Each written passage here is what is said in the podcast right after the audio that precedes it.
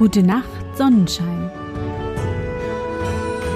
Der märchenhafte Podcast für kleine und für große Leute.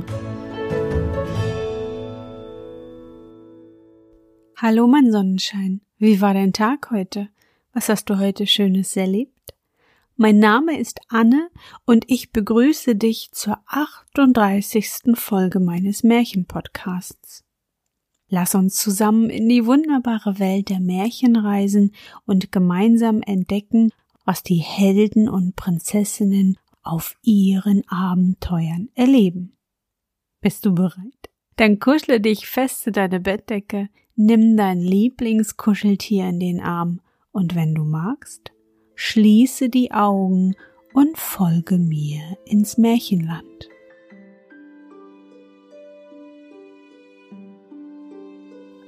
Allerleirau.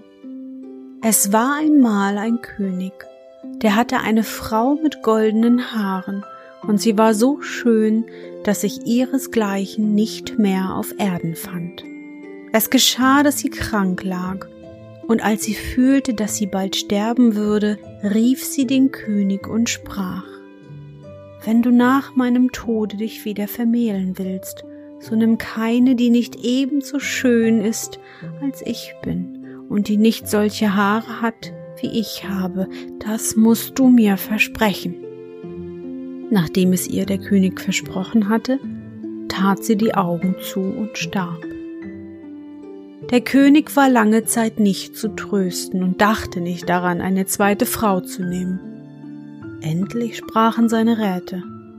Es geht nicht anders. Der König muss sich wieder vermählen, damit wir eine neue Königin haben. Nun wurden Boten weit und breit herumgeschickt, um eine Braut zu suchen, die an Schönheit der verstorbenen Königin ganz gleich käme. Es war aber keine in der ganzen Welt zu finden.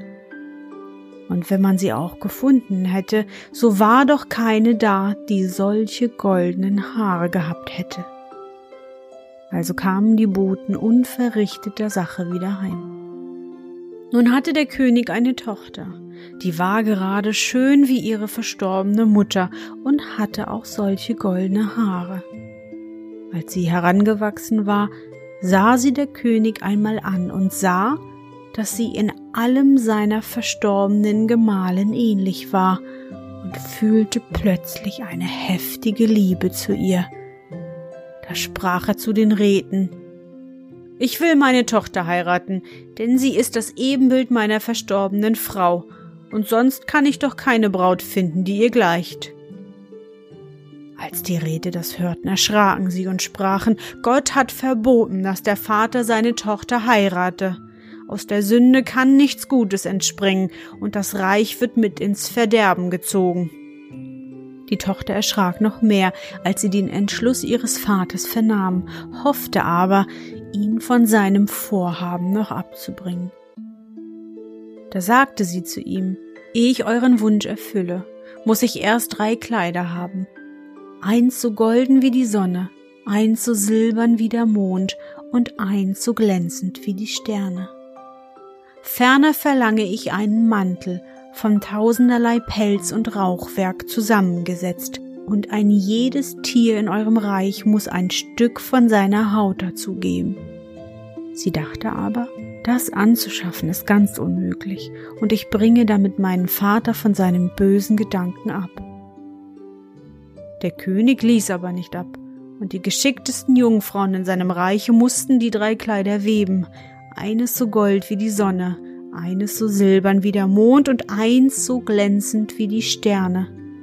Und seine Jäger mussten alle Tiere im ganzen Reich auffangen und ihnen ein Stück von ihrer Haut abziehen. Daraus ward ein Mantel aus tausenderlei Rauchwerk gemacht. Endlich, als alles fertig war, ließ der König den Mantel herbeiholen, breitete ihn vor ihr aus und sprach, Morgen soll die Hochzeit sein. Als nun die Königstochter sah, dass keine Hoffnung mehr ward, ihres Vaters Herz umzuwandeln, so fasste sie den Entschluss zu entfliehen.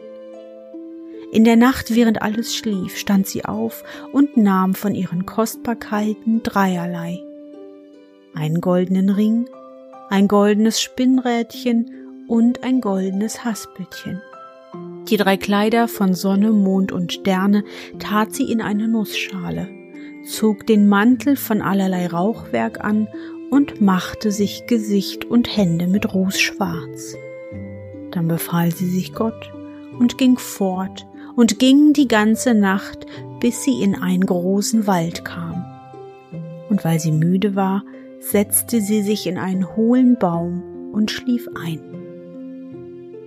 Die Sonne ging auf und sie schlief fort und schlief noch immer, als es schon hoher Tag war. Da trug es sich zu, dass der König, dem dieser Wald gehörte, darin jagte.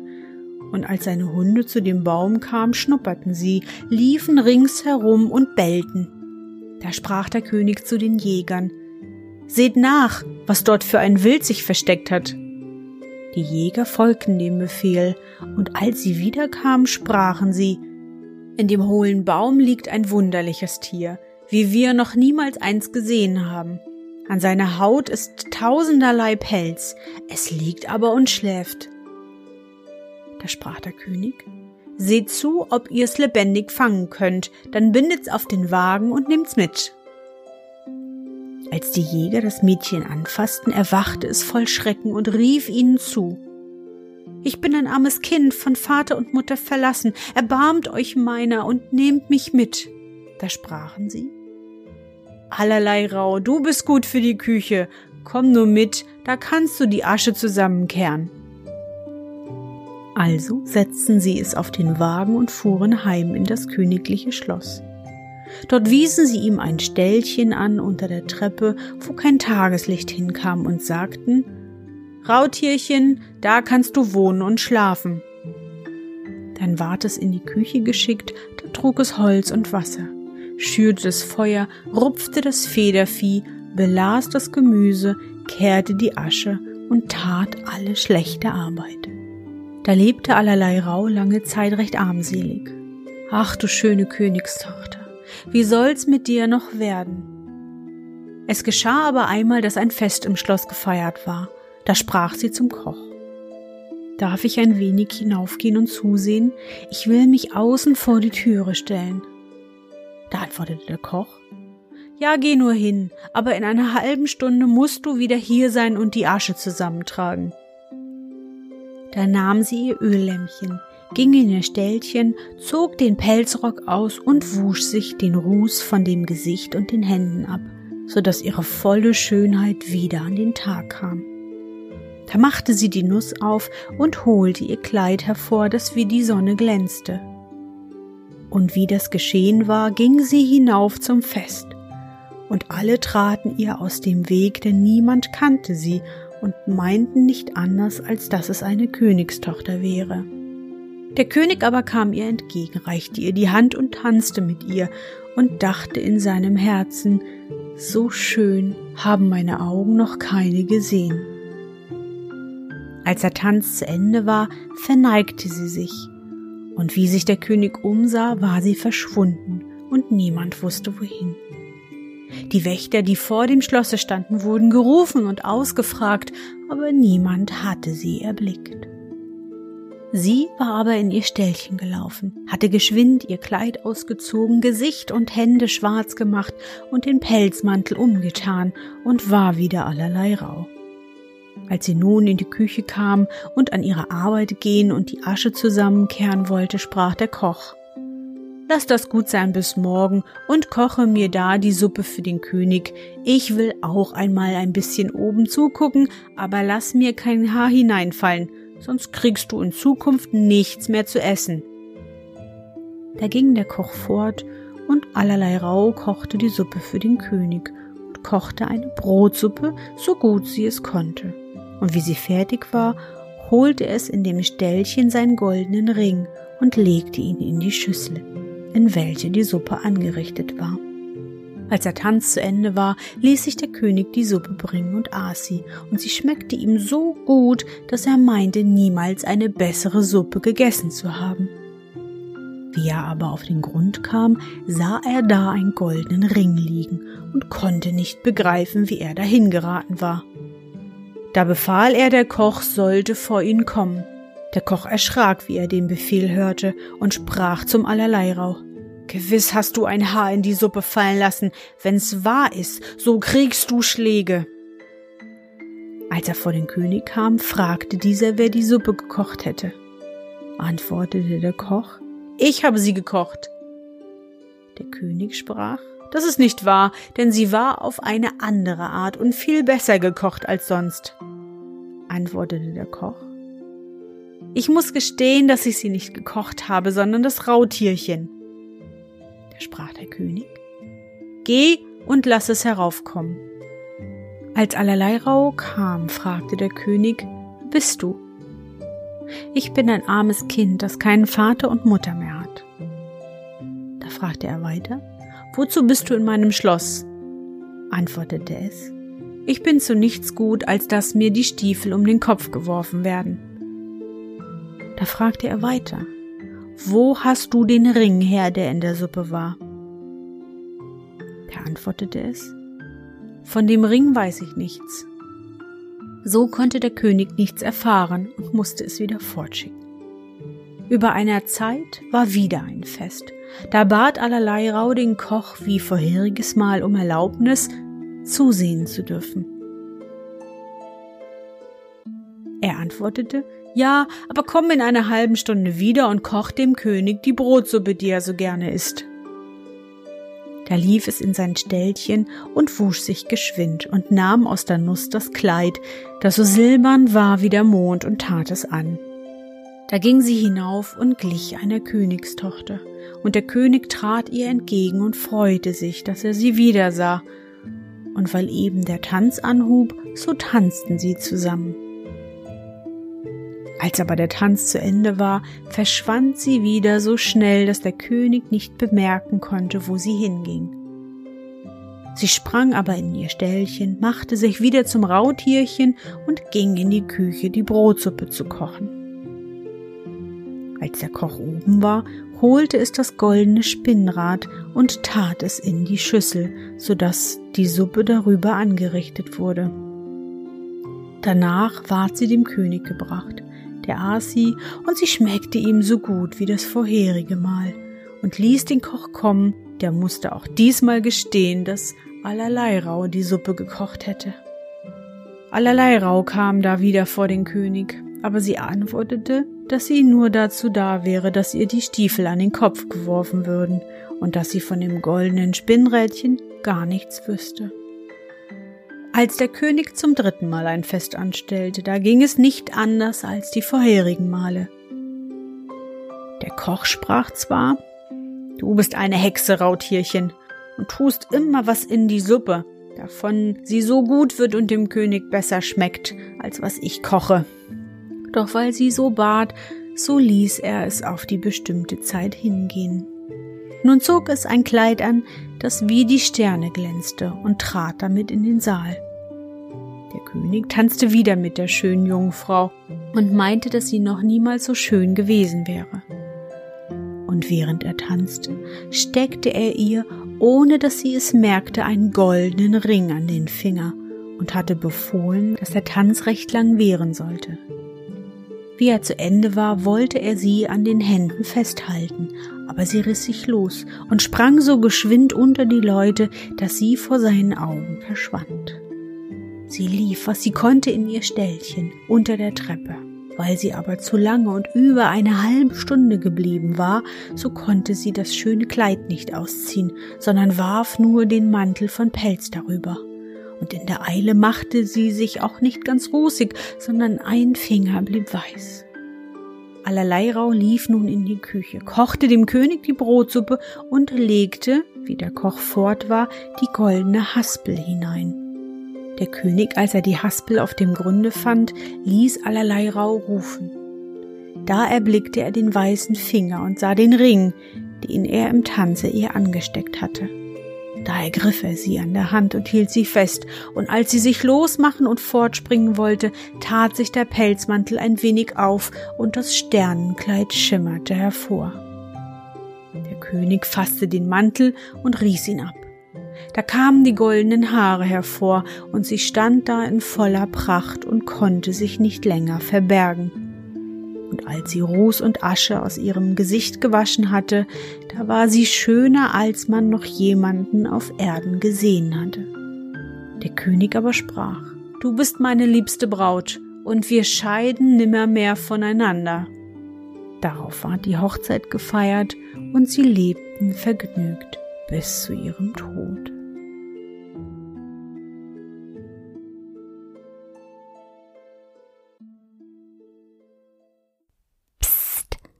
Sonnenschein, ich habe eine kleine Überraschung für dich.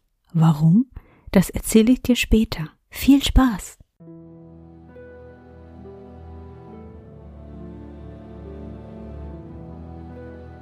Der Mond Vor Zeiten gab es ein Land, wo die Nacht immer dunkel und der Himmel wie ein schwarzes Tuch darüber gebreitet war, denn es ging dort niemals der Mond auf und kein Stern blinkte in der Finsternis.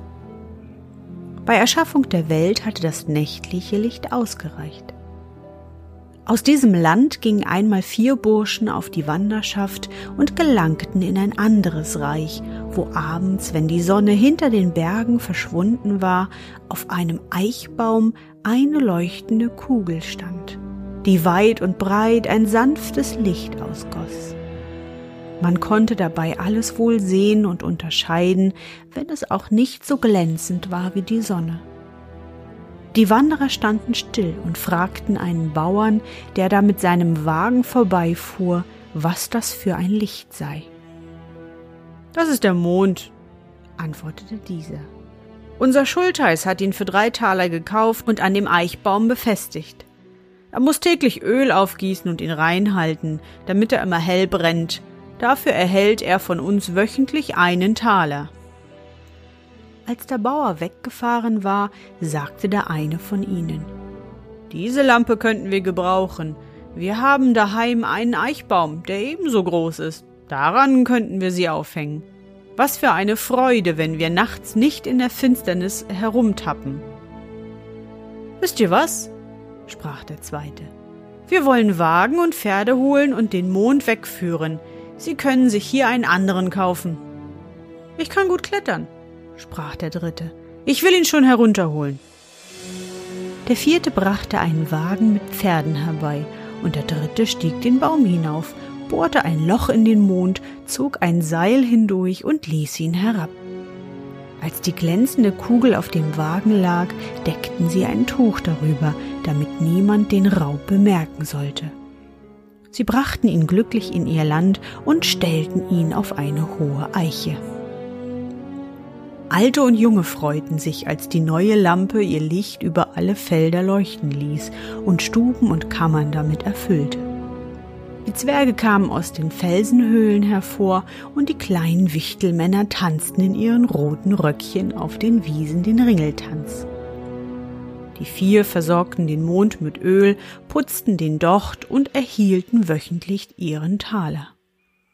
Aber sie wurden Greise, und als der eine erkrankte und seinen Tod voraussah, verordnete er, dass der vierte Teil des Mondes als sein Eigentum ihm mit in das Grab sollte gegeben werden.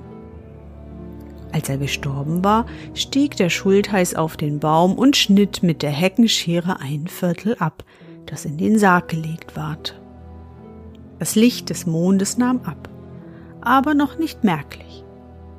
Als der zweite starb, ward ihm das zweite Viertel mitgegeben, und das Licht minderte sich. Noch schwächer ward es nach dem Tod des Dritten, der gleichfalls seinen Teil mitnahm, und als der Vierte ins Grab kam, trat die alte Finsternis wieder ein. Wenn die Leute abends ohne Laterne ausgingen, stießen sie mit den Köpfen zusammen. Als aber die Teile des Mondes in der Unterwelt sich wieder vereinigten, so wurden dort, wo immer Dunkelheit geherrscht hatte, die Toten unruhig und erwachten aus ihrem Schlaf. Sie erstaunten, als sie wieder sehen konnten. Das Mondlicht war ihnen genug, denn ihre Augen waren so schwach geworden, dass sie den Glanz der Sonne nicht ertragen hätten. Sie erhoben sich, wurden lustig und nahmen ihre alte Lebensweise wieder an.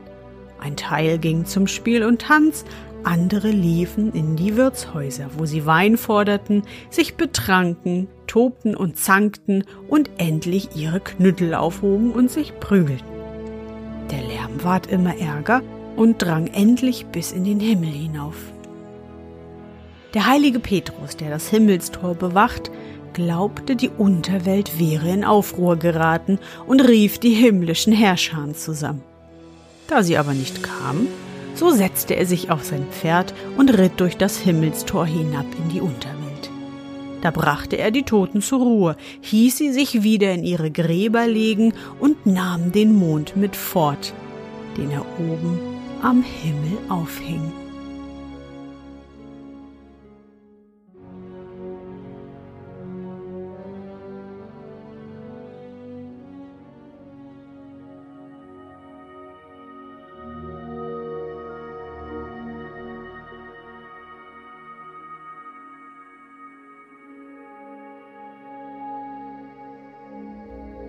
Na, Sonnenschein, bist du noch wach? Was eine Überraschung, oder? Zwei Märchen in einer Folge.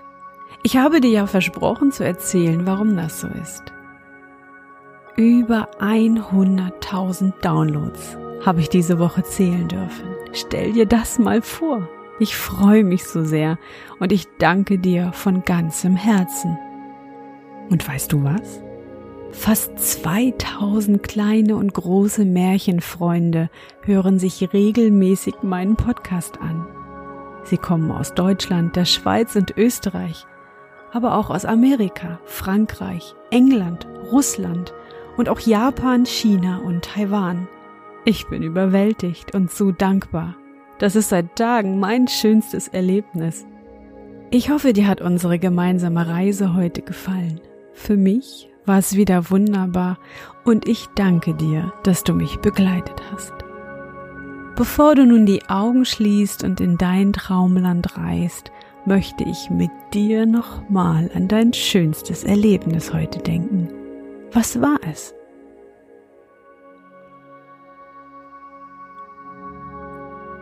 Vielleicht hast du ja auch so einen Moment, der dich eine ganze Weile begleitet, weil er so schön, so auffühlend, ach einfach so unbeschreiblich ist. Versuch dich heute mal an so einen Moment zu erinnern.